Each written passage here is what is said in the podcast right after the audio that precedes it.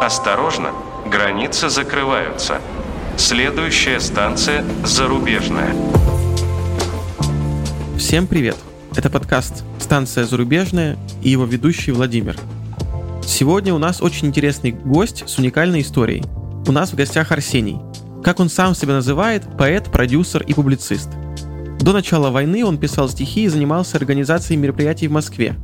А после переехал в Израиль и устроился работать на завод – Слишком много у нас уже было в подкасте айтишников, и пришло время послушать, как устроен мигрантский быт у простых работяг. О такой необычной смене деятельности и о жизни в Израиле в нашем сегодняшнем выпуске.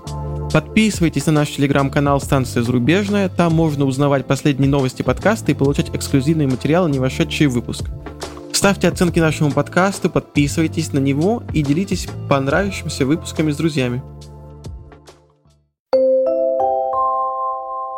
Арсений Аронберг, поэт, продюсер, публицист. Все на «П». Отлично, поэт, продюсер, публицист. Знаешь, немножечко странно звучит, потому что вроде как поэт и публицист — это больше что такое экзистенциальное. Даже у нас такие есть представления в голове, что поэт он должен быть нищим, таким голодным, чувствовать очень ярко все события, которые происходят в его жизни, а продюсер — это про другое, это про деньги. А я исключительно уверен, что художник не должен быть голодным. Это во-первых. Во-вторых, я всю жизнь писал. Стишки, э, какие-то текстики. И просто в 2018 году, зайдя на поэтический вечер, который я нашел ВКонтакте, просто ради интереса, я выяснил, что поэзия современная набирает обороты. И что оказывается, то, что я пишу в стол, это может быть прочитано на зрителей, и это может собирать э, залы и приносить какой-то доход. Не сказать, что я в поэзию пошел из-за денег. Там еще слишком долго до больших гонораров, особенно с нынешней ситуацией. Но, тем не менее, есть такая поэтесса Аманда Горман. Она выступала на инаугурации Байдена. Она афроамериканская поэтесса, она собирает концерты, она делает коллаборацию с H&M, с магазином. И я абсолютно уверен, если ты поэт, если ты хороший артист, если твои стихи интересные, почему не заниматься любимым делом и не зарабатывать деньги? Ну, мне казалось, что все поэты сейчас рэперы. Какой-нибудь условный дельфин, да? Он поэт, но, по сути дела, он, можно сказать, что рэпер и музыкант. То есть, если ты поэт, то, как правило, ты идешь в музыку, не знаю, Хаски, например, да? То есть, у него, мне кажется, тоже довольно поэтичные тексты. Но он не, не позиционирует себя как поэт. Музыкальный ритм гораздо проще и гораздо математичнее, чем ритм поэтический. Поэтому не все, что ты хочешь сказать в музыке, ты можешь сказать в поэзии. Поэзия – это больше, больше свобода.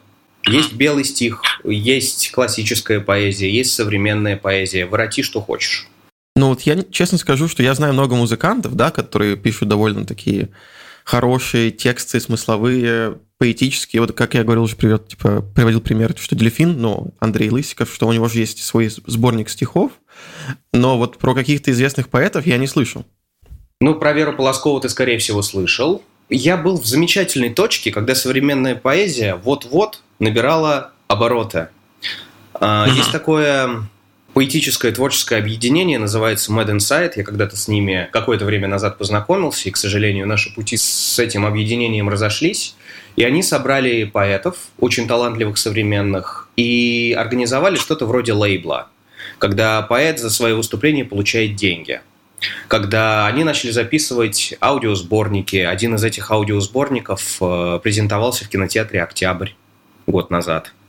То есть э, в mm-hmm. современной поэзии начали происходить какие-то значимые события, когда все больше людей говорили мне, о, современная поэзия – это круто, это классно. Ну а в чем деньги получается? Раньше поэты писали, как правило, книжки, выпускали сборники стихов или сборники прозы и получали с этого деньги. Сейчас, мне кажется, что в печатной продукции не так много денег, гонорары у писателей смешные, если ты не стал писателем, у которого миллионные тиражи, да, если ты не какой-то бестселлер написал, то, как правило, много денег ты не получишь и вряд ли сможешь хорошо жить. И в противном случае тебе нужно просто в каком-то огромном количестве штамповать книги, как это делают какие-нибудь билетристы, там, по книге в несколько месяцев, чтобы как-то проживать. Но мне кажется, что это не случай поэзии. То есть поэзию не потребляют в таком количестве, и в целом у поэзии не то чтобы очень много читателей. То есть ты не сможешь продать ее, не знаю, миллионным тиражом, как какую-нибудь новую книжку Дарьи Донцовой или Лукьяненко. Сборники ты... Сборники, правда, не приносят деньги. А, в основном приносят перформансы. Это какая-то коллаборация поэтов с актерами. В основном приносят аудиосборники, потому что это стриминг. Люди слушают поэтический аудиосборник. И та вот э, вечеринка поэтическая, мы называли это поэтические вечеринки, чтобы народ заманивать э, больше к нам на мероприятия. У нас была коллаборация с Джек Дэниелс. То есть это какие-то спонсорские деньги на конкретные мероприятия. Я с какого года? С 19 года там э, совместно с сооснователем, еще с одним, делал поэтические вечеринки No Name Poets, они назывались. А в Москве есть очень классные места, очень классные бары, и мы делали в этих барах поэтические вечера. Немножко, чуть-чуть мы сделали это под эм, аурой секретности, потому что вход на наше мероприятие было по любой бумажной купюре сначала и по секретному паролю. То есть ты приходил на наше мероприятие, на входе стоял человек, спрашивал пароль, и ты мог положить любую бумажную купюру, которую ты захочешь. И мы потихонечку росли, росли, росли, росли и обросли партнерством с Jack Daniel's Russia, которое уже когда-то было, и, скорее всего, непонятно, будет ли вообще или нет. Получается, что ты позиционируешься как поэт, ты занимался коммерческой поэзией, то есть делать вот эти сборники, или ты занимался организацией этих поэтических вечеров? Я занимался организацией поэтических вечеров, креативил.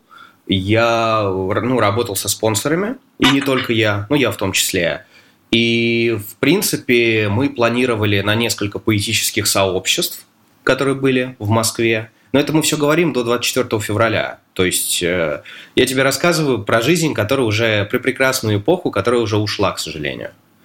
Да, и мы планировали в весной или в начале сентября делать большой поэтический фестиваль. Потому что у каждого из организаторов поэтической вечеринки где-то есть какой-то контакт, э, какой-то знакомый продюсер, кто-то из поэтов, например, писал, как, пробовал писать для каких-то артистов э, стихи, отправлял им. И мы хотели просто собрать такой огромный пазл, чтобы сделать большой поэтический фестиваль и сказать, что современная поэзия живее всех живых.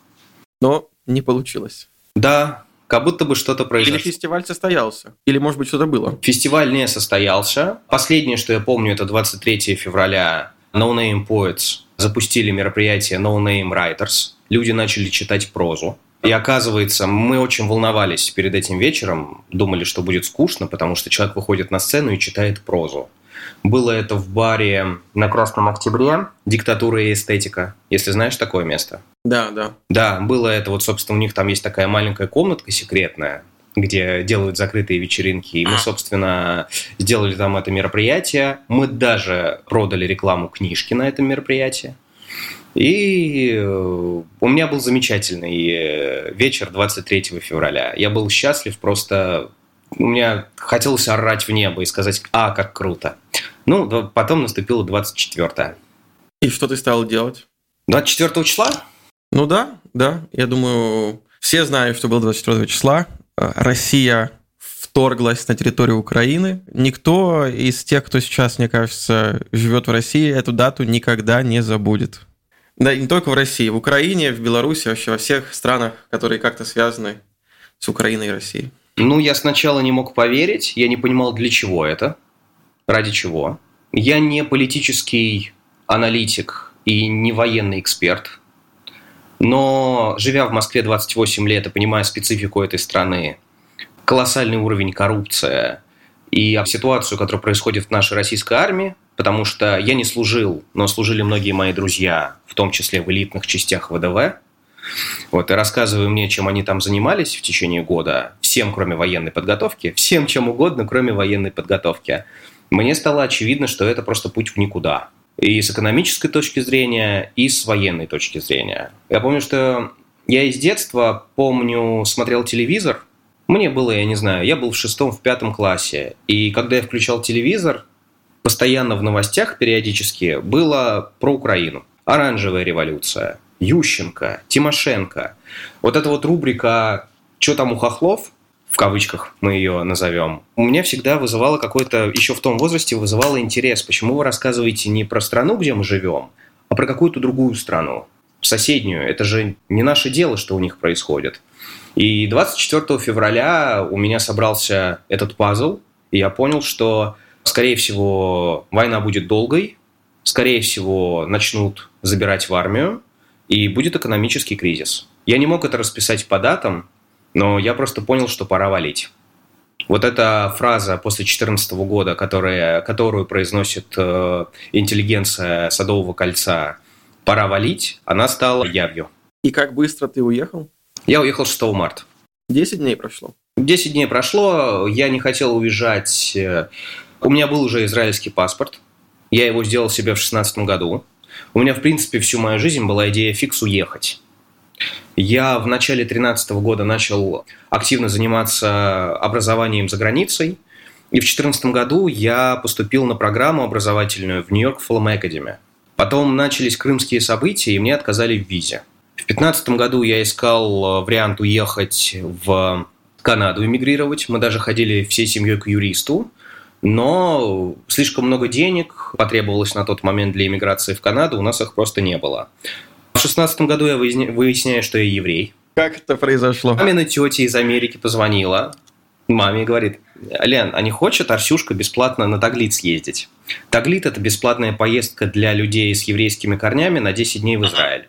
То есть ты там какой-то, я даже не помню, платишь ли ты какой-то взнос или нет, это не важно, да, но это просто бесплатная поездка для людей с еврейскими корнями на 10 дней.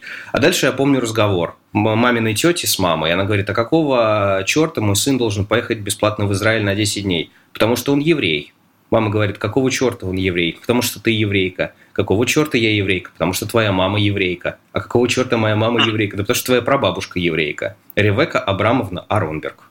Я съездил на Таглит на 10 дней, а в конце 2016 года, в ноябре, в декабре, мы съездили всей семьей в Иерусалим и сделали израильское гражданство. Это было несложно на тот момент?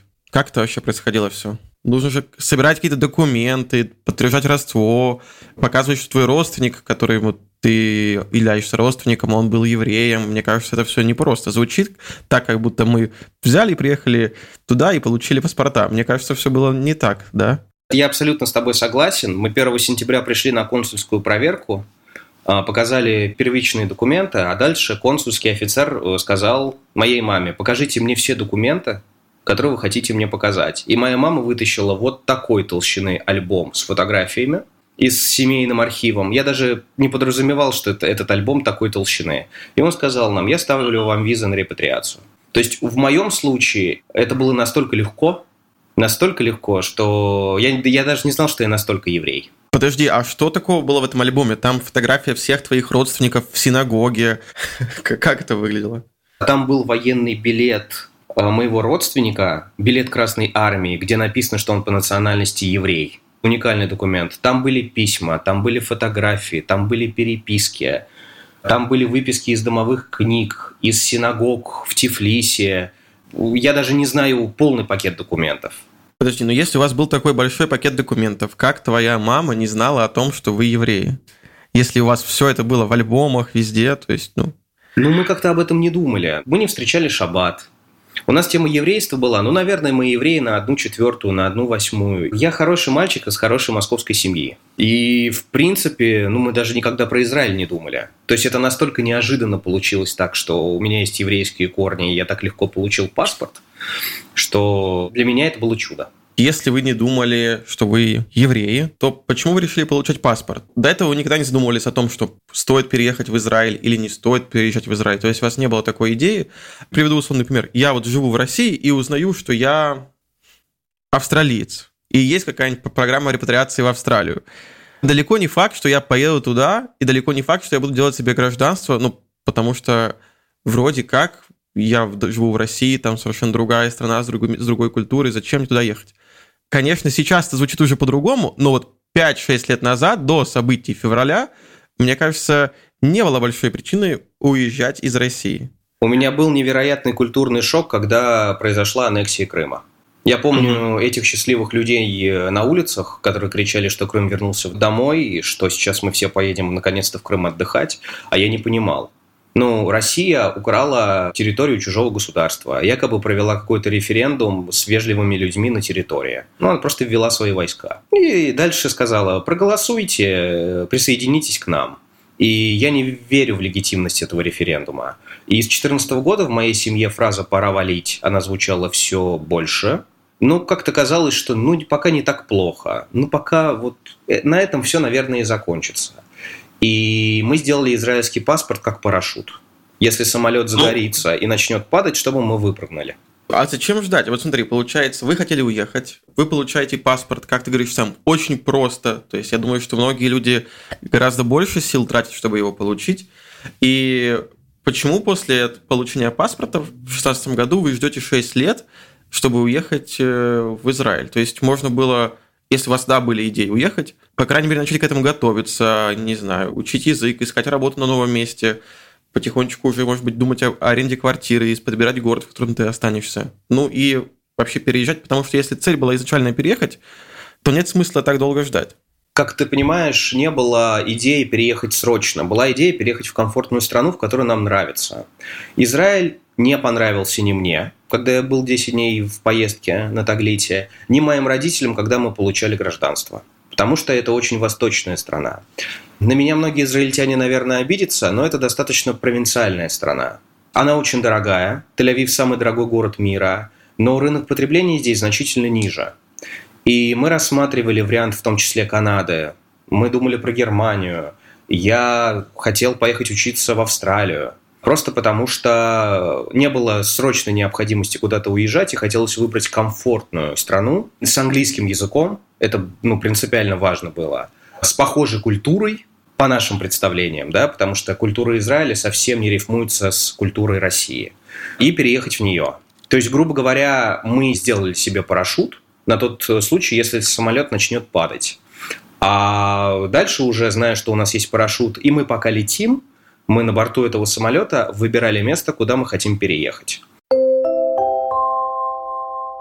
Ну а сделать себе лучший парашют, да, вот если Израиль вам не подходит, то почему, если у вас уже есть паспорт Израиля, не заботиться получением какого-то другого гражданства или паспорта? У меня произошла такая ситуация, что до ковида в 2018 году я хотел поехать учиться в Австралию, но у меня заболела бабушка раком, вот, и это стоило очень больших денег ее лечения. А потом начался ковид. И с работой стало хуже, и с деньгами стало хуже, и потихонечку мы оставались в Москве. Все uh-huh. еще была идея Диафикс уехать, все еще ходили на все митинги, и все еще отравление Навального и убийство Немцова, и, откровенно говоря, э, ликвидация любой политической оппозиции в России вызывала невероятное возмущение в моей семье. Но знаешь, как-то, ну хорошо, ну вот у него есть уже аквадискотека, у него есть уже дом в Геленджике, ну вот, ну мы живем в Москве, мы любим этот город, мы любим это Садовое кольцо, мы любим наш район Измайлова. Ну как-то вот, ну, ну перебесится, ну что-нибудь, наверное, поменяется. Ну пока, пока так, пока так. Потом я начал заниматься как раз поэтическими мероприятиями, что я очень сильно любил и любил как никто другой. Мне это приносило невероятный кайф, и я до последнего не хотел уезжать. Отец мне просто сказал аргумент такой, 20, по-моему, 6 или 7 февраля, что, сынок, вот если мы проанализируем историю нашей семьи даже, наши прабабушки, прадедушки проходили через это, наши бабушки, дедушки проходили через это, сейчас настало время наше. Потому что все родственники мои, которые эмигрировали в США, например, они все себя сейчас чувствуют очень неплохо. Все мои друзья, которые эмигрировали в Израиль, у них были первые два года безумно сложными, потому что это другая культура, потому что работа, мы падаем в социальном уровне, это другой язык. Ну, как-то они в течение двух лет выкарабкивались, и даже есть люди, которые использовали Израиль как портал. То есть они здесь какое-то время жили, дальше они зарабатывали определенную сумму денег и уезжали в Европу, в Канаду, в ту же Америку. Ну вот получается, что начинается война, ты решаешь переехать в Израиль. То есть ты боялся, что может закрыться граница, что начнется мобилизация, и поэтому решил не дожидаться, пока она действительно началась, и уехать заранее. Знаешь, если мы говорим про мою историю, то, наверное, я это называю интеллигентное умирание. По одной простой причине, потому что у меня был уже израильский паспорт, и я здесь легализованный человек. Да? Мне не нужно получать ВНЖ. Но э, у меня было несколько причин. Первое, это тотальное чувство, как будто родственник какой-то умер, как будто что-то произошло. Чувство стыда и чувство, что я просто не хочу причастным быть к этому. То есть я покупаю сникерс, и с этого сникерса в магазине плачу налог. И этот налог сейчас идет на ракету, которая бомбит непонятно за что мирное население. Это одна причина. Вторая причина, в принципе, про то, что будет мобилизация, я еще раз говорю, я не военный эксперт, не Ванга и не политический аналитик. Но почему-то я был уверен, что рано или поздно она произойдет. И лучше уехать заранее и материться на экран своего телефона, когда ты читаешь новости, чем начинать бегать от мобилизации, какими-то путями пересекать какую-то границу и прятаться. Ну вот, значит, ты приезжаешь спустя 10 дней в Израиль. Куда ты переехал? В какой город? Я приехал в Тель-Авив э, к людям. Я у них жил первые три дня. Дальше мне нужно было найти новое жилье. Я пожил еще немножко в Тель-Авиве. После этого я поехал в Иерусалим. Потом я поехал в город Кармель, потому что мне там на месяц дали бесплатную комнату в общежитии. А потом я оказался в Наарии. Собственно, это самый север Израиля. А кто дал тебе бесплатную комнату в общежитии? Есть такие группы репатриантов, новых граждан Израиля, и туда можно писать с любыми вопросами. И мне просто откликнулся Михаил Гинкер, спасибо тебе огромное, если ты это услышишь, чиновник из города Кармиэль, который написал, что в первый месяц в, в общежитии я могу жить бесплатно а потом это будет стоить каких-то определенных денег, и в целом, э, ну, может быть, поможем с работой. Но меня не устроил город Кармиэль. Я вот просто о, чем думаю. Ты оказываешься в другой стране, совершенно другой культурно, в стране, где помимо этого и язык тоже сильно отличается, то есть ты не можешь говорить по-русски, я не знаю, как с английским языком, но я чувствую, что тоже, наверное, далеко не все говорят по-английски, да? Больше говорят, если честно, по-русски. Английский развит в Иерусалиме или в Тель-Авиве, в центральном регионе, где живет молодежь. Потому что Тель-Авив, он тусовый город. Там хорошая тусовка. И там даже есть заведения, которые работают 24 на 7, даже в шаббат. В остальной части, ну как сказать, как и в любой стране, есть Москва, но Москва это не Россия. Есть Берлин, но Берлин это не всегда Германия. Есть Тель-Авив, но Тель-Авив это не весь Израиль. Когда ты репатриируешься в Израиль, тебе Израиль первый год выплачивает корзину, помощь новому гражданину. Поскольку мы с родителями уехали, я уехал с родителями в 2016 году, то я не получал никаких денег. То есть мне приходилось как-то у кого-то перезанимать, где-то подрабатывать, как-то выкручиваться из позиции безденежья. С собой у меня было 203 доллара и 5 евро, когда я вылетал. Да, вот я о чем и думаю, что ты приезжаешь в другую страну, и мало того, что тебе там сложно найти свое место, так еще и то, чем ты занимался до этого на своей родине, ну, неприменимо э, в этой стране. И какие у тебя мысли? Что ты думаешь делать? как дальше двигаться. То есть мне, получается, нужно заново пересобирать свою жизнь, искать какую-то новую профессию или новую работу. И в той среде, где это будет сделать гораздо сложнее. Честно сказать, э, мысль у меня сейчас одна, я дал себе год времени. Я сейчас mm-hmm. более-менее устроился на хорошую работу, в неплохой коллектив. Это тоже завод, но он электрический, и я там учусь на оператора СМТ-станка. Подожди, почему тоже завод? Потому что до этого я работал тоже на заводе. В Москве? Нет, а в Израиле. Ну, ты круто поменял свою жизнь. То есть от того человека, который читает стихи на сцене и в барах в Москве, до работника на заводе в Израиле. В, какой, в каком городе? В Наарии. Ну, это рядом, да, это рядом с Наарией. Все это, вся эта промзона. А, то есть ты, получается, оба завода были в одном городе? Да. Ну, э, во-первых, моя семья скоро должна приехать, потому что семья продала квартиру, машину и порвала все любые связи с э, Россией, рвет, точнее, в данный момент. И, безусловно, мне их нужно устроить. Я для них вот снял новую квартиру. Сейчас ее обустраиваю. Я понимаю, что первое время, скорее всего, буду работать только я, и любая работа, она хороша. Были ли у меня куль- культурный шок от того, что я работник завода? Да, был. Но пока так. Я понимаю, что это не навсегда. Я понимаю, что, да, наверное, в моей жизни даже Израиль будет не навсегда. Потому что все-таки хочется в англоязычную страну с, как мне кажется, понятной и близкой мне культурой. А как вот ты нашел работу на заводе? Мне казалось, что все-таки нужна специальность какая-то. То есть, если ты работаешь на заводе, то ты какой-то либо инженер, либо конструктор, либо там химик. Ну, у тебя должна быть какая-то такая специальность, прикладная, техническая, чтобы тебе было проще устроиться? Или нет таких ограничений? Есть э, рекрутеры, которые работают с новыми гражданами Израиля. И они подсказывают, куда можно устроиться, возят тебя на собеседование. И если они тебя устраивают на завод, то они и потому что устроили нового работника на завод, получают с этого какие-то деньги. Первый мой завод был пластиковый. Это просто машина производит пластик, я его упаковываю в коробку и ставлю на нужный поднос. И дальше развожу его на тележке. Нужно ли какое-то специальное образование? Нет, не нужно. Нужны руки, нужны ноги, и нужно вставать в 4 утра.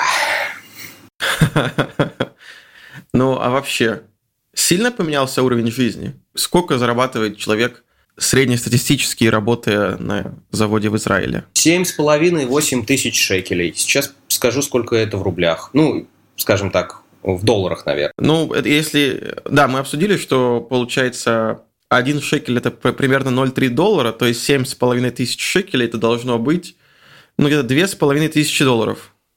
Ну, слушай, по российским меркам, ну, по меркам вообще в СНГ, это вау, супер хорошая зарплата. А меня поразил Израиль вот в чем, что на заводах работают э, школьницы, в смысле девушки молодые, которые закончили школу. Хочешь заработать? На машину, на первый взнос на квартиру, на свое образование. Израильтяне берут и идут, ну, если не в бар, то на завод. У тебя, получается, вырос доход, наверное, да, если не учитывать издержки. Но и цены же, наверное, тоже выросли, да? Сколько из этих денег приходится давать на аренду жилья и на покупку каких-то базовых продуктов, вещей? Ну, получается, квартира моя, которая сейчас живу, она стоила 2000 шекелей. Это в долларах я тебе. Я сейчас э, буду потихоньку смотреть. Это где-то 650, 660. 650, 660 долларов. Продукты на месяц полторы тысячи шекелей. Ну, плюс э, я себя с зарплатой в 7,5-8 тысяч шекелей чувствую очень комфортно в Израиле. Но я живу на самом севере, поскольку э, самый север это не сильно популярное место для репатриантов в Израиле. Все хотят в Тель-Авив, все хотят вот эту какую-то восточную тусовку, бары 24 на 7, э, доставку суш в любое время. Это все есть в Тель-Авиве. В остальном Израиле, к сожалению, этого нет. Или я это не нашел. Хотя много кто, кроме меня, жалуется, что этого нет. У меня нет подоходного налога в Израиле, потому что я житель самого севера, самого севера Израиля. И у меня цены ниже в два раза, чем в Тель-Авиве. То есть на 8 тысяч в моем городе можно себя чувствовать очень спокойно. Слушай, звучит довольно хорошо. Ну, Израилю, по-моему, 75 лет с основания страны. И, как сказала одна моя хорошая знакомая, что, Арсений, понимаешь, культурная сфера здесь не развита по одной простой причине, потому что страна сейчас отстраивается. И мне кажется, что любой завод в Израиле, ну, большинство заводов в Израиле, они относительно новые. Ну и в целом, ну как, как тебе? То есть ты приходишь, это тяжело физически, или там тебе не нравятся те, с кем ты работаешь, твоя какая-нибудь команда, или это опасное, вредное производство? Ну, на пластиковом заводе у меня было так. Я приезжаю на смену. Горячий цех. Воняет пластиком горячим. У меня работали в основном со мной эфиопы, молодые арабы и э, русские женщины за 45, которые здесь живут э, дольше, чем я. Русские женщины за 45 – это самая неприятная социальная группа, потому что они всегда лезут со своими вопросами, ответами, и они лучше тебя знают, как тебе жить. Просто не... Я их называл девочки. Девочками собрались работать. Эфиопы на моем заводе, на пластиковом, где я работал, они знают все английский язык. И у меня с ними получились наилучшие отношения, чем со всеми остальными. А молодые арабы, они ленивые, они не очень любят работать. Но поскольку завод пластиковый, где я работал, он был арабский, у них была выше зарплата, чем у всех остальных. Получается, что не, не нужно знать язык, да? Не нужно знать язык. Если что, тебе на твоем языке кто-то что-то объяснит. Очень удобно. Сейчас я перешел на электрический завод уже на специальность. Э, Причем это специальность в производстве микросхем, и она достаточно востребована в мире. У всей техники, которая нас окружает, есть какие-то микрочипы. И там э, маленький завод, чистое производство, божеский график, выше зарплата. Это уже будет не 8 тысяч шекелей, а где-то 10-11 тысяч шекелей в месяц. Практически все русскоговорящие и молодые, моего возраста. То есть это либо дети репатриантов, которые знают русский язык и уже отучились в школе в Израиле и отслужили в армии, а, либо это молодые израильтянки, которые просто тоже решили купить машину, взять квартиру, или они понимают, что рынок потребления израильский, он слишком маленький, и мы хотим поехать учиться в другое государство. А ты-то в армию не идешь? А я никому там не нужен. Или ты уже не подходишь под призывной возраст? Я не подхожу под призывной возраст, во-первых, а во-вторых, израильская армия не очень любит людей, которые выросли в другой социальной группе. Все-таки, когда в учебке э, маленькая девушка с автоматом на перевес начинает тобой командовать, многие молодые люди из Российской Федерации захотят, в общем, с ней познакомиться и даже не будут ее слушать. Спросить, как у нее дела, позвать ее на кофе. А армия все-таки это есть армия, поэтому Израиль не очень любит брать э, русскоязычных выходцев из России СНГ э, после 23 лет. Я пытался устроиться в армию, пытался туда попасть первым делом, потому что мне будет где, есть где жить. Иврит я там явно выучу гораздо быстрее, чем в любом другом месте. И плюс, ну, там будут какие-то социальные выплаты, как любому человеку, который служит в армии. Ну, подожди, подожди. Очень-очень странно. Ты говоришь, что ты уехал из России, потому что не согласен с политикой государства, и очень не нравится вся эта ситуация, война с Украиной, что ты осуждаешь не поддерживаешь. Но разве примыкая к военным в другой стране, ты как бы не становишься в один ряд с теми же людьми, которые подобные вещи и затеивают? Израиль не ведет захватнической войны. Ну, вот и здесь, кстати, многие поспорят, потому что люди, которые не уезжают как раз-таки из России, а остаются и говорят о тех, кто переезжает в другие страны, говорят, что Израиль сам по себе тоже не то чтобы очень мирный, и находится в постоянной конфронтации со своими соседями, там, с Палестиной, с другими странами. Но при этом Израиль оплачивает большинство социальных воду, газ, свет Палестине, например. Из... Государство Израиль. Сектор газа в принципе не платит налогов. Э, история арабо-израильского конфликта – это несколько тысяч лет. И Израиль просто учится жить в, а, в тех обстоятельствах, когда тебе нужно вести мирную жизнь, но тебя все хотят захватить и, как говорят местные израильтяне, скинуть в море. Израиль ведет, он защищается. Он защищается uh-huh. от э, граничащих с ним арабских государств.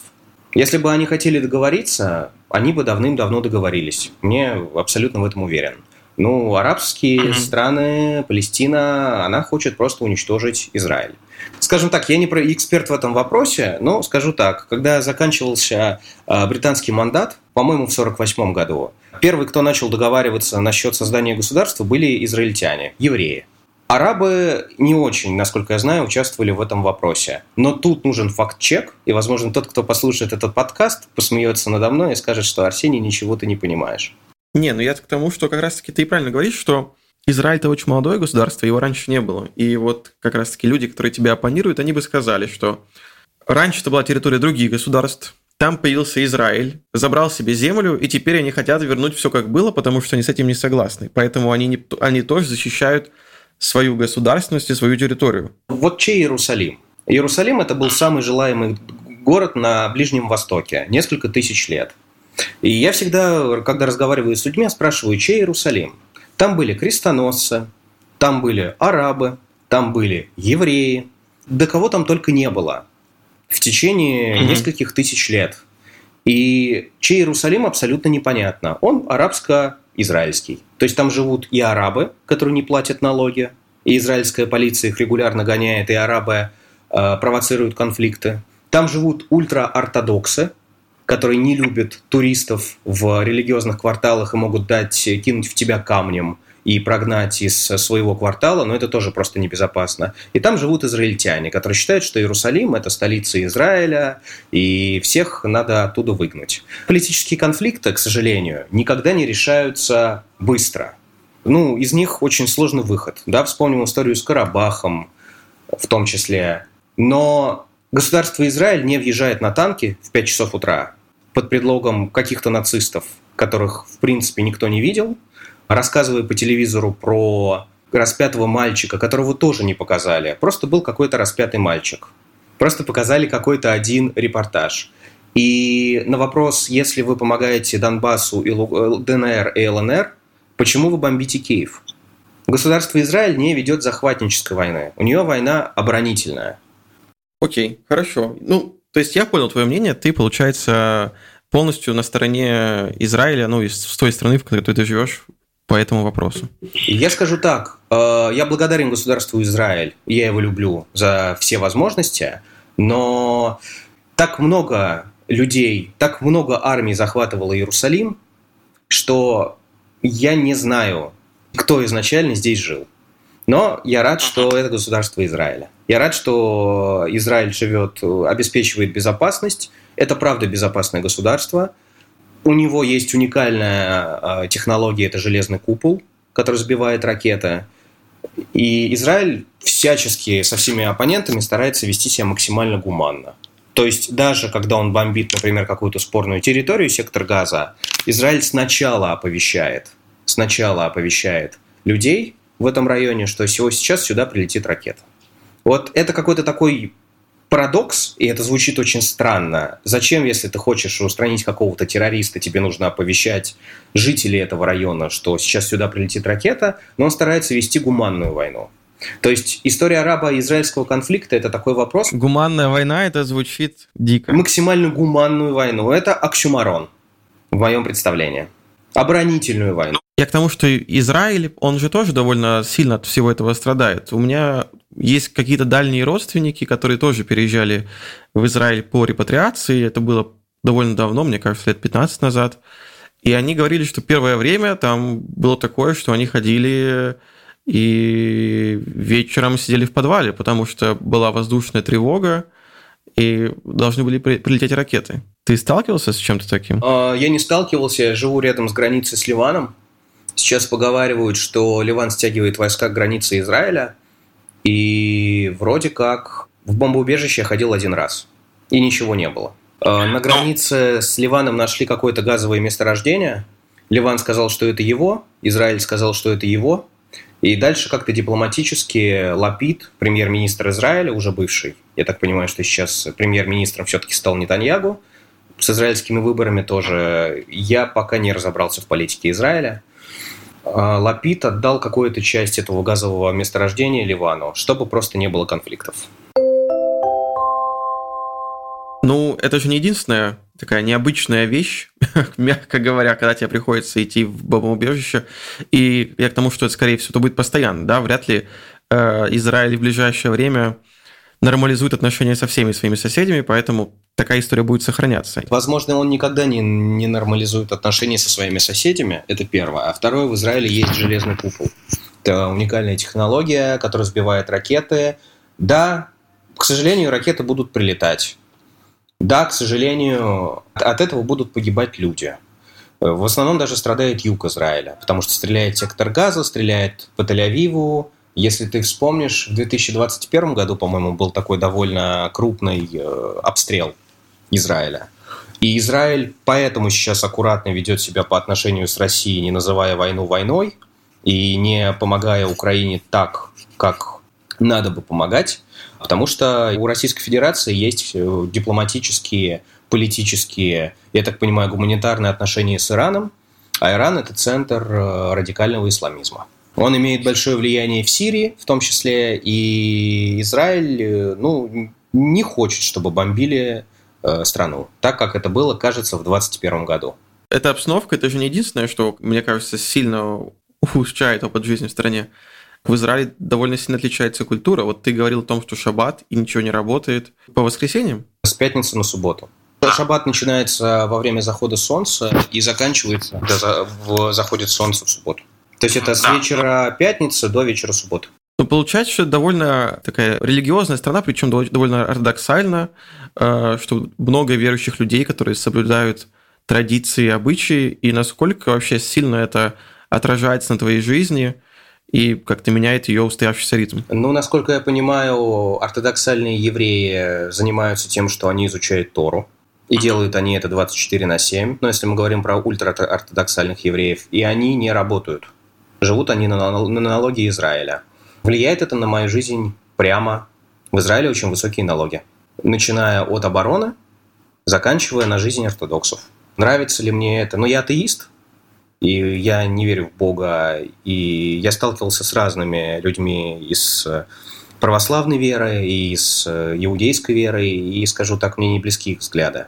Религиозность Израиля, ну, мне не близка, начиная от транспорта, который не ходит, ты не можешь в свои выходные добраться из одного конца страны в другой конец страны, или это будет сделать очень сложно, до того, что я оплачиваю жизнь ортодоксальных евреев. А неужели нет людей, которые такие же, как ты, иммигранты в Израиле, и которые делают инфраструктуру для тех, кто не соблюдает все эти религиозные традиции? Очень сложно здесь менять инфраструктуру. Здесь была недавно такая история, слышал про тыквенный латте? Тыквенный латте, ну, в Старбаксе очень вкусный.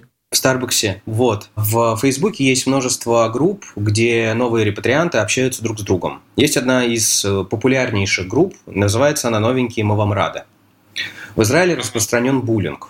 А тех, кто приехал там 10 лет назад, 15 лет назад, да даже, не знаю, 10 лет назад – они немножко шутят и учат жизни людей, которые приехали сейчас. В группе «Новенькие мы вам рады» девушка задала вопрос. «Простите, а вы не подскажете, где в Израиле можно купить тыквенный латте? А то мне Google показывает, что ближайший тыквенный латте в Дамаске». И вместо того, чтобы объяснить новоприбывшей девушке, что, понимаешь, здесь э, нет э, Старбакса, здесь инфраструктура значительно беднее – и, наверное, придется тебе жить без тыквенного лата какое-то время.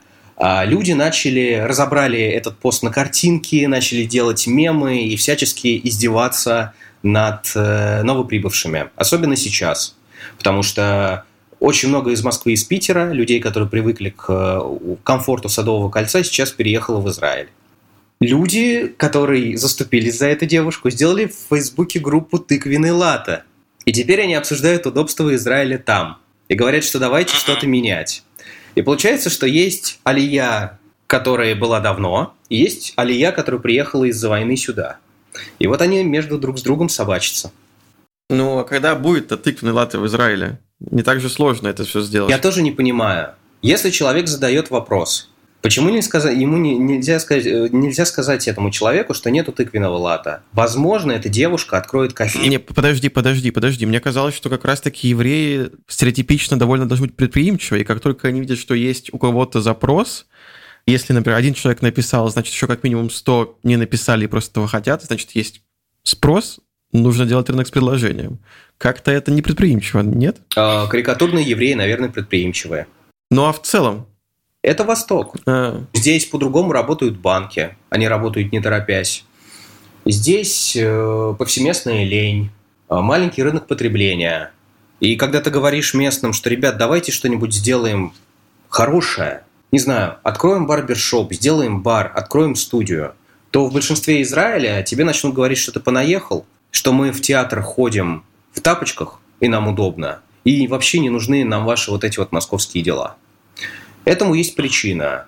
Во-первых, в Израиле себя чувствуют лучше люди из регионов, которые, например, переехали из какого-нибудь Саратова, они приехали в Израиль, и у них больше удобств, чем было в их городе. И они москвичей не любят. Такое тоже бывает. Во-вторых, в Израиле на бизнес такие большие налоги, что далеко не все готовы заниматься этим бизнесом.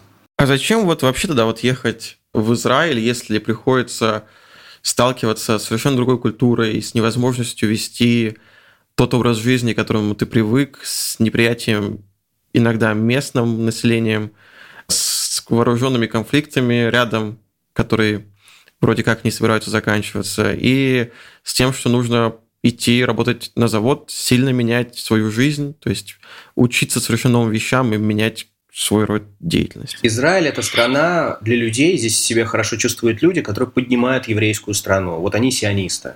Вот мы евреи, у нас появилась страна, мы сейчас вот на нее работаем. Мне кажется, что эти люди здесь себя чувствуют хорошо. Остальные Собственно, делают израильский паспорт, потому что он позволяет безвизово кататься по стране, потому что это хорошая, хороший парашют. Собственно, именно поэтому я и сделал израильский паспорт. И, как и многие, я сюда выехал, уехал вынужденно. Не сказать, что это я сейчас плачу и говорю, господи, как мне плохо в Израиле. Нет, у меня есть работа, у меня есть жилье, я в безопасности.